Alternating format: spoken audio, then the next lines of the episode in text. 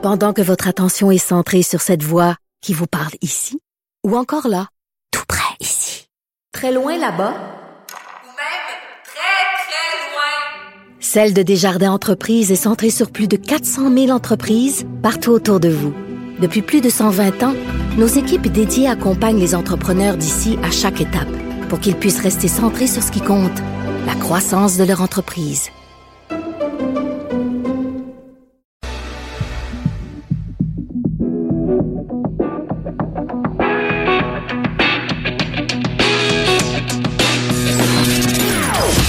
Des opinions bien à elle. Sophie Durocher. Son franc-parler ne laisse personne indifférent. On n'est pas obligé d'être d'accord. Bonjour tout le monde, c'est Sophie Durocher pendant cette émission du mardi 19 mars 2019. Je sais pas pourquoi je dis pendant cette émission. C'est parce que mon invité m'a décontenancé. Tout ça, c'est la faute de Maxime Martin. C'est toujours mon but, moi, j'essaie de dire. De, de me décontenancer Exact. parce que tu t'es mis à crier quelque chose juste avant qu'on entre en onde. Puis là, ça m'a comme complètement décontenancé. Alors, bonjour tout le monde. Vous écoutez, on n'est pas obligé d'être d'accord. Non, mais j'allais dire que j'ai dansé sur ton thème et je ne danse jamais dans la Ah, vie, mais c'est parce que je pensais que dans Max et Livia, il y a un épisode dans la première saison où je danse pour passer une audition avec ma fille et c'était ça, exactement cette musique-là. Es-tu Parce sérieux? qu'évidemment, faut que tu prennes des musiques à laquelle tu as accès, évidemment. Ben oui. Fait que, ben, exact. Fait que, fait que j'étais comme, mon Dieu, quel flashback. Eh, c'est vraiment. OK, donc je comprends Je pourquoi. pensais que c'était plus un, un à- hommage à Max et Livia, parce que, tu t'es- pourquoi tu t'es mis à crier Max et Livia en plein Ah ouais. studio? Puis là, je me dis, mon Dieu, ouais, peut-être qu'il entend. euh, Mais je crie toujours Max et que Livia moi, pour aucune raison. Fait que t'inquiète, ça peut Et quand tu, quand tu fais le. Non, pas quand, pas quand tu fais l'acte que Non. tu m'as crié Max et Je suis Livia. très, non, je suis très tranquille, je suis très focus, je suis très concentré dans ce temps-là. Est-ce que quand tu es euh, pendant l'acte, Maxime Martin, tu cries des fois fuck off? Euh, non, mais dans tout le reste de ma vie, j'ai appris à le faire. D'une façon très. J'avais j'aime ça, on aborde le sujet directement. J'adore le lien.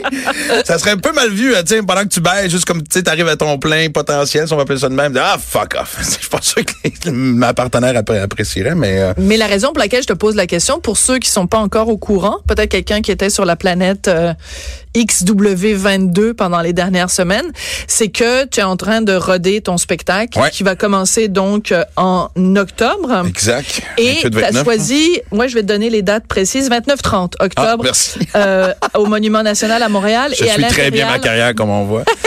Et, mais c'est ton agent qui me parle dans les oreilles. Et tu vas être à l'Impérial de Québec les 6 et 7 novembre. Ce spectacle-là, tu as décidé de l'appeler Fuck Off. Ouais.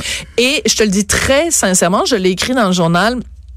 Quand j'ai entendu ce titre-là, j'ai très mal réagi. Ben, j'en doute pas. et mon chum m'a traité de ma tante. Alors, moi, j'ai... Ah, ouais, Richard, t'es d'accord? C'était quoi sa réaction à lui? Richard, il m'a dit, t'es une matante de réagir Pour comme vrai. ça. Je te jure. Alors, là, je révèle des choses de mon intimité. Là, je devrais pas. Correct. Mais moi, j'ai réagi, très mal réagi pour deux raisons. Premièrement, je trouve ça vulgaire. Puis deuxièmement, un titre en anglais, Exact. alors que moi, je me bats constamment pour... C'est sûr que dans la vie de tous les jours, on, on utilise plein de mots anglais, mais je, je pense qu'on est déjà suffisamment envahi dans notre espace public par plein de trucs en anglais. Est-ce qu'on peut juste se préserver des petits espaces euh, euh, avec des mots français? Donc, j'ai mal réagi au début, puis après, j'ai réfléchi euh, et je me suis dit, regarde, si euh, je pointe du doigt Maxime Martin, qui est un humoriste qui brasse la cage, puis que je lui tape sur les doigts... Euh, ben, premièrement, mon chum va me traiter de ma tante. Et deuxièmement, je veux dire, si on commence à taper constamment sur les doigts des, des humoristes, à chaque fois qu'ils disent quelque chose, ben, on n'aura plus d'humoristes ou alors ils vont tous être des petits moutons blancs au lieu d'être des moutons noirs. Ben exact. hein, Tu sais, on, on, on se dirige vers un humour beige et et tu sais, il y a un processus derrière ça où euh, tu sais, depuis quelques temps, quand je vois les, les quand j'assiste aux premières euh, de shows de, de, de ma gang, dans le sens de ma génération, les humoristes Ouais. fin, fin quarantaine, début cinquantaine. Puis tu sais, les deux exemples qui viennent en tête, c'est Stéphane Rousseau puis Jean-Michel Anctil, des, des, des comiques relativement euh, propres. Tu sais, je veux dire, c'est Ouais. pas eux autres qui poussent la limite de la censure, on s'entend. Euh, et j'ai jamais vu avec autant de lâcher prise, puis justement, tu sais, avec un peu plus de grivois, puis et j'ai jamais, je les ai jamais vus aussi bien et libérés sur scène. Et ça m'a vraiment marqué. Euh, Tu sais, je pense que euh, tu passes ta, ta carrière à, à- tu sais, on sait c'est quoi, c'est une business. Tu veux vendre des billets, tu, tu te compares. Ça, c'est c'est Ouais. c'est- ça qu'on est des artistes. On se compare. Et à un moment donné, t'acceptes où t'es dans le palmarès de l'humour ou dans le palmarès de ta carrière. Et toi, t'es où dans le palmarès de l'humour, je- Maxime? Je, sais pas. Je pense que ça. Je pense que j'ai jamais été aussi. Ça va bien. Connu. Non, euh, sérieusement, moi je, vis, moi, je vis présentement ce que j'aurais peut-être dû vivre dans 30 ans si j'avais pas choisi de prendre le plus long détour au monde. Ben oui, c'est parce que Mais- toi, t'es tombé dans l'enfer de la drogue et de l'alcool. Mais pas juste ça, je veux dire, c'est un Ouais. métier aussi à laquelle faut que tu sois prêt, faut que tu t'entoures bien, etc. Mais bon. Et, et donc, quand j'ai commencé l'écriture, de et surtout que, tu sais, mon, mon dernier show, enfin, était justement un survol un peu de, Mm-hmm. de ma période euh, plus sombre. C'est un show euh, qui était quand même, malgré le sujet lourd, drôle et léger, mais... Et, mais je voulais plus avoir cette mission-là d'écriture. Je voulais de- être devant mon ordinateur et, et à chaque fois que je commençais à embarquer sur un texte, pour la première fois, je me posais pas la question comment les gens vont réagir. Et, tu sais, moi, j'ai passé ma vie à vouloir faire le pont entre moi et les gens qui m'aimaient pas. Tu sais, ce besoin d'être aimé absolument. Mais ça, ça me surprend tellement. Et il faut vraiment que tu arrives à me convaincre de ça parce que je me dis, OK, je comprends, les, les artistes en général, vous voulez toujours être aimés. Tu sais, de- que- d'un comédien, il veut être aimé, il veut le moment où il est sur scène puis que les gens applaudissent, c'est son, c'est son salaire, c'est sa nourriture, c'est, c'est, c'est ce qui nourrit son âme. Je comprends ça. Mais en même temps, si tu veux à ce point-là être aimé, tu deviens pas humoriste parce que justement, le moindre mot que tu dis de travers, il va avoir une matante au quatrième Mais- rang qui va dire, ah mon Dieu, c'est ton ben effrayant ce qu'il vient de dire. Oui, et puis moi, j'ai souvent lutté avec cette espèce de... de ça m'a toujours frustré d'avoir... Je veux pas jouer la carte du mal compris, mais même si mes shows étaient osés, je pense pas que je tombais dans la facilité. J'en faisais une fierté que même si je te choque dans ce que je vais dire, tu peux pas dire qu'il y a pas une partie de ce que je viens de te dire que tu penses, que tu as vécu, qui est proche de notre réalité, de notre quotidien. Choquer pour choquer, c'est l'affaire la plus facile au monde. Mais je peux me te dire souviens- quelque chose que tu vas être Ouais. outré en deux secondes. Mais te faire quelque chose qui te dérange, mais tu vas m'écouter parce que tu sais pas pourquoi je viens toucher sur une corde sensible. Ça, c'est la zone, le fun. tu sais. Mais je me souviens, tu me rappelais avant d'entrer en onde que j'avais été une des premières personnes à t'interviewer Ouais. dans le temps quand je faisais les choix de Sophie. Je me souviens dans ton tout premier spectacle, euh, j'espère que je me trompe pas, mais tu avais toute une section sur la masturbation. Ouais. Et- et qui ne se disais- masturbe pas? Et qui ne se masturbe pas? Excellente question. Et je me souviens même, tu disais, Bernard de Rome, on voit juste le haut de son corps. Qu'est-ce qu'est-ce qui nous dit que pendant qu'il fait le téléjournal, il est pas en train de se masturber? C'était supra-vulgaire, mais en même temps, tu mettais le doigt sur une vérité tout le monde, ou en tout cas ceux qui le font pas, sont vraiment malheureux. Exact. Puis c'est quand tu mets Mais des, des, des, donc, des c'est- visages tu connus, le doigt ça sur banalise. l'hypocrisie. Exact. L'hypocrisie qu'on a par rapport Et à c'est ça. toujours là-dessus que j'essaie de me baser. Donc, mais par contre, évidemment, et surtout après le fameux numéro de la couille, je deviens l'humoriste vulgaire que, qui est catalogué, puis, euh, tu sais, je veux dire, tu vois tes chums, évidemment, se promener en Volvo, puis en Mercedes, puis toi, tu sais, tu, tu, tu, peut-être, tu sais, je veux dire, j'ai été confronté à une difficulté financière. Non, mais j'avais une. Jetta, mais c'était pas forcément une Jetta neuve non plus, tu sais, mais mes chums avaient des maisons à Boucherville, j'avais un petit appart en ville, tu sais, je veux dire, mes chums avaient plein de projets de, de- télévision, de, de- des jobs à la radio, moi j'étais l'intouchable, tu sais. Fait que c'est pas autant la frustration financière, c'était plus symbolique de comment c'était difficile pour moi de percer et que toutes les portes étaient fermées parce que j'étais l'humoriste vulgaire. Fait que je me suis battu contre ça et la seconde que j'ai lâché prise, c'est-à-dire Hmm. probablement en même temps que j'ai arrêté justement de, de, de me scraper à la face, à un moment donné, il est arrivé un stade où ce que j'ai juste fait fuck off. Et je parle pas juste récemment quand j'écris les choses, ça fait des années que je vis avec cette espèce de, de, de, mentalité-là, de genre. Ouais. Et Colin, tout d'un coup, mes rodages sont complets. Hmm. Euh, tu sais, tout, c'est l'autre, tout a commencé. Si j'ai fait une liste de 10 choses que je voulais dans ma carrière, ça avait commencé avec le journal. Ouais. C'était Ah. le premier cadeau. T'avais dit, t'as dit, Ah, t'as fait une liste de ton, que je rêvais, ouais. Puis de, de 10 choses que tu voulais faire. Le dernier, le dixième, c'était la série avec ma fille que j'ai Hum. coché. Il faut que je m'en fasse une nouvelle liste en de l'air. Mais, et, et on dirait que c'est fou tout ce qui est arrivé dans ma vie quand j'ai lâché prise. Donc, c'est, c'est venu évident pour moi quand j'ai pensé au titre parce que il y a eu- à un moment donné c'était fuck you à bien des affaires puis tu sais j'ai joué avec ça puis à un moment donné c'était juste simplement fuck off parce que puis j'ai écrit un mot parce que c'est pas je veux pas que ce soit agressif C'est ça, c'est ça pas dans toi fuck off, c'est un fuck off. c'est- fuck off c'est genre Mais on lâche fuck off, c'est pas la même euh, chose que fuck you. Exact. Là, écoute, sur- exact voilà, fuck you, c'est euh, mange la chenoute. Fuck off, c'est je m'en fous. exact Pas la même chose. Et tu vois, il y a certains médias anglophones qui ont été offusqués, mais ça, on n'est pas surpris parce que t'as rien de plus plate. C'est que les anglophones montréalais. Je sais que ça, ça a l'air facile comme gag, mais moi, je les ai vécus. J'ai- joué longtemps en anglais dans l'ouest Ouais. euh, de la ville. Tu sais, je veux dire, je pense qu'à Westmount, Travailler fort pour les faire rire. par en arrière, puis c'est t'as une amende, là, tu sais. Fait que... euh, mais... euh, donc, je m'en foutais, mais je savais que ça allait provoquer, puis je voulais que... Oui, OK, c'est sûr qu'il y a une partie du fuck-off qui est par rapport au fait que là, je trouve qu'on s'en vient trop fragile. Le, le- le spectacle, pour l'instant, ça se peut que ça change. Je parle de l'ordre, pas du contenu. Mm.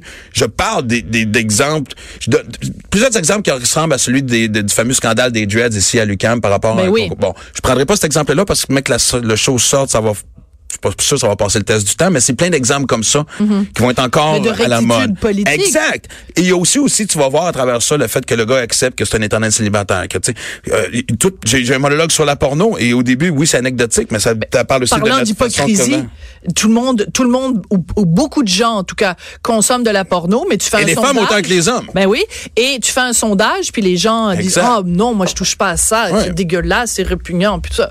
Donc c'est de dénoncer ces hypocrisies là. Je veux juste revenir en arrière parce que tu t'en vas dans beaucoup de directions. Euh, à un moment donné, tu as dit à cause de mon de mon de mon sketch sur la couille. Ouais. OK?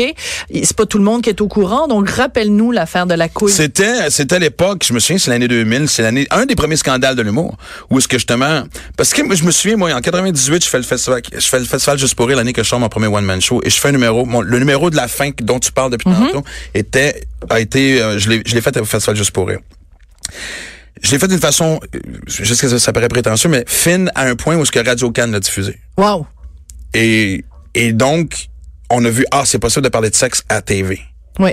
L'année d'après, tout le monde parlait de cul. Parce que c'est ça, tu, tu sais c'est quoi dans le showbiz? Une Non, mais c'est pas ouvre, toi. tout le monde passe à Maxime. travers. C'est pas toi qui a inventé le fait que les Non, humoristes parlaient mais de sexe. parce que ça passait. OK, donc même ceux qui en faisaient la pas. carte blanche Exact. pour les autres. OK, Lui, il l'a fait, et là, d'un coup, Ouais. puis là, tu vas t'envoyer de plus en plus à la télévision et tout. Et là, c'était l'humour va trop loin. C'est le premier scandale de l'humour va trop loin, c'est OK. fait en 90. Et là, tout le monde se pointait du doigt. Ça m'a tellement écœuré. Oui, mais c'est quoi l'affaire de la couille? Exactement. J'y arrive. Moi, au début, c'était qu'est-ce que je peux faire? Moi, un, c'était à la fin. Moi, je prenais ma retraite. Le métier m'avait tellement écœuré. Fait que j'ai comment quelle belle façon de partir. Et je me suis à l'époque. Partir sur une couille. Ben oui, non, mais Jacques Chevalier puis José Fortier étaient en charge des galas juste pour rire. Ouais. Et je- ils ils me gossaient pour faire le festival, puis j'arrêtais pas de dire non, je voulais pas le faire, j'étais écœuré. Et ils disent, on donne jusqu'à lundi, viens nous voir, on va brainstormer quelque chose. Je suis arrivé le lundi matin, j'ai regardé Jacques et José, puis ils ont fait, j'ai un flash. Ils ont dit quoi? J'ai dit, je vais me sortir une gosse. Ils ont dit pourquoi? J'ai aucune idée. Et on a construit le numéro à l'envers. Fait que ça a été une espèce de plaidoyer Ça, drôle. Ouais. Hmm. pour arriver à, à, à- à la fameuse couille et qui disait, tu sais, ça fait sept minutes que je vous donne du contenu. On s'assurait que l'argument était tellement béton, intelligent et drôle, évidemment, parce que c'est au Festival Juste pour rire. Puis d'arriver à la fin, ça fait 7 minutes, je vous donne du contenu, je vous donner une couille pendant 10 secondes de quoi vous allez parler. Malheureusement, je suis tombé dans mon propre piège. Ça a été vu d'une façon Très écoute, drôle. Mais c'est intéressant aussi quand tu nous expliques la conception du gag, l'historique, la genèse du gag, c'est qu'habituellement, on, ben je, je, je pense pas me tromper en disant qu'habituellement, un gag, ça se construit à l'inverse. Ouais. C'est-à-dire que tu pars d'une idée, tu la construis, tu la construis, il y a un build-up, pour utiliser une expression bien française, et là, tu arrives et ça culmine avec quelque Exact. chose. Mais là, j'avais juste peut la être fin. une provocation. Alors que toi, tu es parti de la provocation en disant, je vais essayer de construire quelque chose, euh, Exact. quelque Là, chose tu vois, autour. là, t'as l'explication, mais à l'époque, imagine, t'es un diffuseur, t'es un producteur télé, euh, t'es en charge de la direction de, de la programmation de la direction d'une radio. Maxime Martin devient un intouchable, tu sais. fait Mm. Et, et je reviens à ce que je dis, c'est, c'est un moment donné, Mais est-ce que tu regrettes d'avoir sorti ta couille?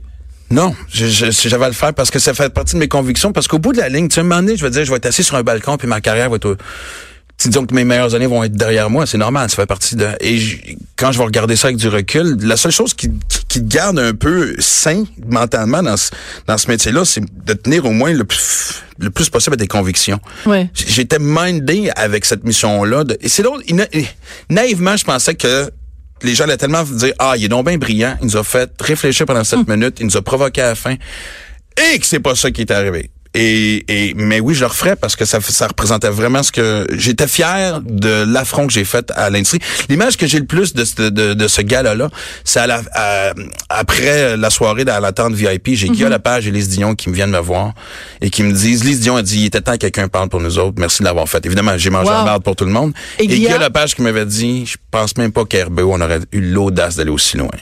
Et j'avais Wow. pris ça comme des compliments que je chéris encore aujourd'hui. Est-ce que Et- Guy Lepage, après, a, a- a continué à t'inviter dans ses émissions ou Ouais, est-ce que Guilla, oui? Guilla, c'est un des plus fidèles. Guilla, m'a t- un est toujours venu à mes shows. Ouais. Euh, Guilla, c'est quelqu'un que je mentionne quelquefois dans mon livre aussi. Euh, même quand ça allait mal, Guilla m'a invité à tout le monde en parle. Hmm. Quand personne d'autre voulait me prendre, Guilla m'a pris. Bon ben on rend hommage euh, à- Ouais. à, à, Guy Lepage. Merci Guy. Ben oui, merci. Ben faut bien, faut bien de temps en temps qu'il fasse quelque chose de correct ce gars-là.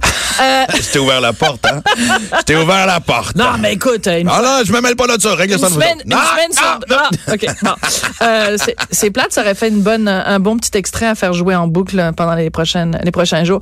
Mais c'est pas grave, on- t'as, le droit, t'as le droit d'avoir mauvais goût, c'est pas grave, je t'aime quand même. euh, écoute, il y a comme une, une vague en ce moment où euh, la phrase qu'on entend le plus souvent, euh, aussi bien chez les chroniqueurs que dans le milieu de l'humour, que bon dans différents domaines, on peut plus rien dire. Écoute, il y a même une, une, une chroniqueuse qui vient de sortir un livre, c'est ça le titre. Ouais. On peut plus rien dire. Ah, C'est vrai. Elle est ah non, t'es d'accord avec ça? Mais en fait, puis tu vois, je- j'étais un peu en train de stouler le, le début de mon show. Je je suis d'accord que l'humour a été loin. C'est pour ça que je pose des bonnes questions. Mais c'est, mais sais, c'est notre job. Tu sais, il y a une expression que j'adore qui dit Ouais. que le pire ennemi du roi, c'est pas le roi d'en face, mais le fou dans sa cour. J'ai toujours adoré ça. Hmm. Ouais. C'est une mission qu'on a de pouvoir justement voir c'est quoi les limites. Fait que c'était normal qu'à un moment donné, on les dépasse et qu'on se fasse taper ses doigts. Message reçu. Là, on s'en va trop loin de l'autre bord, sur la Hmm. surprotection, sur la survictimisation. Tout le monde est victime de quelque chose. Tout le monde fait sa thérapie publique. Les réseaux sociaux aident pas. Puis honnêtement, je pense que c'est une petite portion de, de, de la population qui est vraiment aussi fragile, mais évidemment, tu sais, c'est drôle parce qu'on tu arrives dans des émissions puis dis on n'écoute pas les commentaires de ces gens-là parce que c'est une personne sur 100 sur ton Facebook. Mais quand tu arrives en entrevue, c'est cette chose c'est c'est le commentaire de cette personne-là qu'on va te remettre Qui en mis, euh, qui est mis en Et donc face, cette ouais. personne-là vient de gagner parce qu'elle a eu elle a eu son moment de gloire. Elle- elle- moi je pense que c'est des gens qui souffrent le, le plus gros problème c'est des gens qui souffrent de manque d'attention et on leur donne l'attention qu'ils veulent. Mais anyway, ça pour dire que là on s'en va trop loin dans l'autre direction. Moi là depuis ça fait je rate depuis octobre Ouais. Avec mon je m'en aussi sain qu'il l'a jamais été, justement parce que je me fous de tu m'aimes, tu m'aimes pas, mon, mon titre, tu le trouves provocateur, reste chez vous. Moi, Ben, j'ai fini de convaincre les gens que j'ai ma gang. Mais ta Et- réaction des gens qui sont qui se sont donné la peine d'aller voir ton spectacle, Ouais, exact. Ben, c'est ça. C'est, les gens ont le même écœur en titre. Parce que dans, dans le début du spectacle, évidemment, pour pas expliquer ou justifier fuck up, mais je donne l'exemple de, de, de- comme je disais tantôt, un peu d'exemples comme les dreads, mais d'autres exemples que je garde pour le show.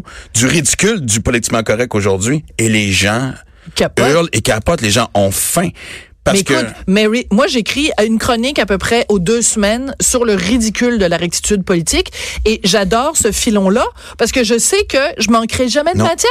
Exact. Je ne vais jamais manquer de matière. Chaque, je pourrais écrire une chronique par jour quasiment sur ce ça, sujet-là. puis ça, c'est symbolique de euh, l'éco- de- de l'écœur anti Bon. aigu qu'on est en train de vivre. Mais, Mais- c'est normal que si tu vas loin à droite, que, après ça, tu vas aller loin à gauche, et on espère revenir au milieu. Mais la clé hâte. tout ça, c'est l'autodérision. Ouais.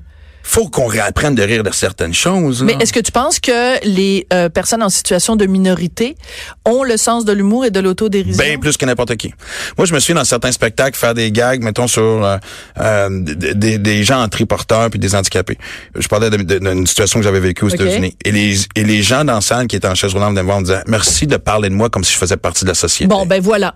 Oui, mais regarde, par exemple, avec tout le mouvement MeToo, euh, ça va être beaucoup plus difficile. C'est une autre chose. Bon, alors, est-ce que c'est possible d'être humoriste et de faire des, des blagues sur les Ben- femmes et les relations hommes-femmes et la sexualité et la masturbation Ouais. et, le, et la Ouais. relation sexuelle Mais il y a une façon, à oui. l'ère de MeToo? Parce que moi, de toute façon, malgré l'image que j'ai toujours eue, puis j'ai jamais, j'ai jamais vraiment tombé dans l'humour de couple parce que ça me rejoint pas. Mais c'est plat. Euh, genre, je peux parler dans la sexualité, par contre, tu sais, quand de situations avec des femmes et réactions féminines versus réactions féminines, euh, masculines, parce que bon, mais c'est pas rire d'eux, c'est de mettre au point certaines choses que les gens, dans Ouais. lesquelles les gens vont, comme je te disais, tu sais, c'est drôle parce que je donnerai pas le punch, mais il y a une position sexuelle qui va être gâchée après avoir vu mon show. Puis il y a plus Ah. jamais, mais gâchée dans le sens la que les gens, 22 ou la je 44? te dis, euh, écoute, Ah, la brouette thaïlandaise. Ouais. Dans, dans, dans, dans le bingo des, positions sexuelles, je dirais pas quel chiffre et quelle lettre, mais, OK.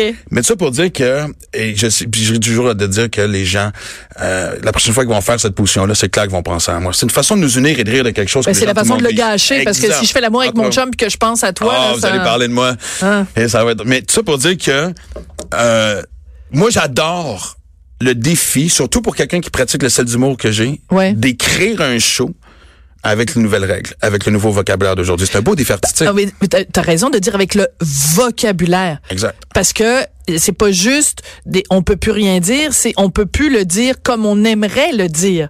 C'est-à-dire que même le vocabulaire, faut faire, faut faire attention. Écoute, j'entendais un truc euh, l'autre jour euh, euh, à la télé, quelqu'un qui disait euh, un autiste il dit non non. Il faut dire une personne euh, euh, ay- ayant l'autisme ou une personne souffrant d'autisme parce que la personne vient avant la condition physique. Voilà, c'est un autiste. Je veux dire, on dit pas que c'est un. Ouais, ouais, exact. C'est pas Puis on se souvient tout aussi de, tu sais, qu'on pouvait plus dire souple, c'était malentendant, blablabla. Bon. En tout cas, bon. Oui, mais oui, je le sais, mais tu sais, je pense qu'à un moment donné, je le répète, de taper sa tête du monde avec le, le politiquement correct ou le sur-politiquement correct va juste pousser les gens à faire, hey, money, fuck off. Excusez-moi, Ouais. c'est façon de plugger mon show. Oui. Alors c'est très drôle parce que j'ai écrit un texte dans le journal donc en- à propos de ton titre et j'expliquais exactement ce que j'expliquais au début. C'est-à-dire au début j'aimais pas ça, c'était en anglais, je trouvais ça vulgaire, je trouvais ça agressant, mais je je je défends ton droit de pouvoir dire fuck off. Peux-tu croire qu'il y a des gens qui m'ont écrit en disant "Ah, on le sait bien, tu peux la défendre de Maxime Martin parce qu'il est écrit dans le journal." Ah ouais. Mais c'est parce que je prends pas la défense de Non, tu m'as- Martin. puis tu- honnêtement, Au tu je, je vais te con- faire une confession. Quand je, parce que moi, j'étais curieux de la réaction. Ouais. Et, euh, et, et c'est drôle, elle est vraiment très drôle la réaction. Je vais revenir après parce que là, je me disais, tu sais, honnêtement, j'ai attendu ce matin-là, je me dis, mon téléphone va te sonner mille fois pour plein d'entrevues? Ça a été reçu d'une façon très calme, je m'attendais pas à ça. Et là, après ça, j'ai fait, je te jure, j'ai pensé à toi, j'ai fait, oh non. Du rocher. Tu Rocher va écrire quelque chose là-dessus. Et là, j'osais même pas regarder le journal. Et là, mon attaché de presse, Sylvie Savard, que tu connais, elle fait, euh, elle dit, euh, elle dit, faut que tu lises ce fiche. Ah. Et j'ai adoré parce que oui, tu me brasses un peu et c'est normal et tu me dis justement, il y a une affaire que tu me disais que j'ai une pression que je me suis ajouté en écrivant fuck off. Et c'est drôle parce que depuis ce temps-là, je sors d'un meeting aujourd'hui où ce que j'ai dit, elle a touché un point, ce que oui, faut, tu sais, je, je l'expliquais déjà parce que c'est pas une heure de, c'est pas une heure et demie de show de revendication. Mais il faut expliquer ce que je disais dans le texte. Dans le Ouais, texte, je disais, si tu appelles ton, ton spectacle fuck off, t'es obligé de livrer la marchandise. Tu peux pas appeler ça fuck off et faire un, un, un spectacle consensuel, Mais non, mais tu- connais, là. Non, je veux dire, tu pourrais avoir mis de l'eau dans ton vin avec le temps ou euh, de l'eau dans ton Perrier, vu que tu ne prends plus d'alcool. mais je veux dire... L'eau dans ma bière pu- sans alcool. Ouais, c'est ça dans ta point 5. Mais ce que je disais, c'est que il faut que ton ton ton tes babines, tes bottines suivent tes Ouais. babines. Non, Bon. puis non puis je, je trouvais ça génial parce que et le show est ça parce que c'est pas retour dans ma crise d'adolescence parce que je, je regarde des fois des choses que je faisais dans la fin vingtaine trentaine, je me trouve tellement agressif sur scène, j'ai la misère à m'endurer. Là, ce qui est le fun depuis les deux derniers shows, c'est que le- même les trois derniers shows en fait, c'est le gars qui est sur scène est de bonne humeur, bien sourire. Et ça, ça me permet, tu sais, on sait que Maxime Martin, c'est plus le gars frustré de la vie, fait que ça me permet même d'aller un peu plus loin. Parce que j'ai un sourire d'enfance Ben, maintenant, on sait que ça vient. Exact. Ben Fait oui, que, euh, parce que dire euh, fuck off avec un sourire en étant sûr de toi, c'est pas la même chose que si on sent que euh, derrière toi, t'es juste un angry white male. C'est drôle, j'ai deux exemples de, de, de- qui m'est arrivé récemment, qui fait que pas longtemps quand le show est sorti, la, la journée même que le titre est sorti, j'allais au garage, un petit garage de quartier dans Rosemont. Ouais. Et euh, le père du, du, du propriétaire était là, monsieur de 75-80, là, tu sais, tu peux pas avoir les cheveux plus blancs, plus blancs que ça. Puis il dit, je vais laver ton char, je t'aime trop, toi, je vais laver ton char. Ben allez-y, monsieur. Oh, Fait que quand je, je suis allé- prendre un café le temps que c'est un changement d'huile, puis, hein, puis il lavait mon char, puis en revenant, il fait. trop de détails, Maxime. Exact. Puis là, il me fait, euh, il dit, euh, il dit, voici, je te redonne tes clés. Puis le monsieur dit, monsieur me dit, je te donne tes clés, j'aime bien ce que tu fais, puis en passant, fuck off. Ah! Puis même à Québec, j'étais là, j'étais dans un restaurant la semaine passée, puis un monsieur fin cinquantaine, euh, cravate, euh, businessman, il me regarde, me fait un sourire, ah, je veux te serrer la main, et en passant, fuck off. Et Bon, je voyais que les gens prenaient ça, ça, vraiment d'une façon légère. Oui, mais ce que ça veut dire, et en fait, c'est un peu ce que je craignais, c'est que moi, je disais, on va se promener en ville, puis là, quand son show, quand son spectacle va être à l'affiche, il va y avoir des, des affiches placardées partout en ville, ça va être marqué fuck off. Hey, ça va être le fun de se promener dans les rues de Montréal, puis de Québec, puis de partout ailleurs où tu vas aller. Et mais mais en fait, c'est amusant parce que oui, j'aime mieux ça que d'avoir euh, une petite ville proprette où il y a rien qui dépasse, puis tout le monde se, se, se surveille, puis tout le monde. Alors, ça m'énerve, mais j'aime mieux être énervé par ça que euh, être énervé par le consensus mou. Puis pas juste ça, tu, tu vois, le fait que je parle de ça aujourd'hui, puis ça sera pas la dernière fois que je vais en parler, puis c'est pas la dernière fois de toi, tu vas en parler avec d'autres mondes que moi, et ça va juste repartir un débat le fun sur on peut se calmer les nerfs aussi à un moment donné. Si je peux être responsable un peu, qu'on fasse juste, ouais, peut-être que ça va loin, je dis pas que je suis le seul responsable, c'est moi qui ai la solution, mais juste de dire, on peut-tu juste deux secondes souffler puis recommencer à rire d'un peu de tout, là, tu sais, on a, on a compris le message. Ouais. Mais en même temps non plus, on va pas, tu sais, tu comprends. Je- ouais, non, c'est c'est c'est. Mais de je vais l'essayer, puis vraiment d'être, euh, tu ça, ça va faire de prendre nos douches à l'eau de javel, là, tu sais. là. De prendre nos douches à l'eau de Javel, hein, c'est bien dit. Merci. Tu devrais être humoriste, toi, Ouais, du ouais, y talent pour écrire des affaires. t'écrit pour le journal aussi. Oui, c'est ça. Ben, tiens, continue à enlever des trucs sur ta liste de, de 10 choses à faire avant, avant de mourir. Nouvelle liste. Puis, euh, ben écoute, je suis sûre que sur ta liste, c'était marqué faire une entrevue avec euh, Sophie Durocher. Non, je suis content que tu m'invites, sérieusement. Ben oui, J'avais qu'on ait cette discussion-là. Puis, euh, ben écoute, je suis super contente. Merci. Puis, en terminant, ben fuck off. OK, Ah! alors, on se retrouve après la pause. De 14 à 15. On n'est pas obligé d'être d'accord.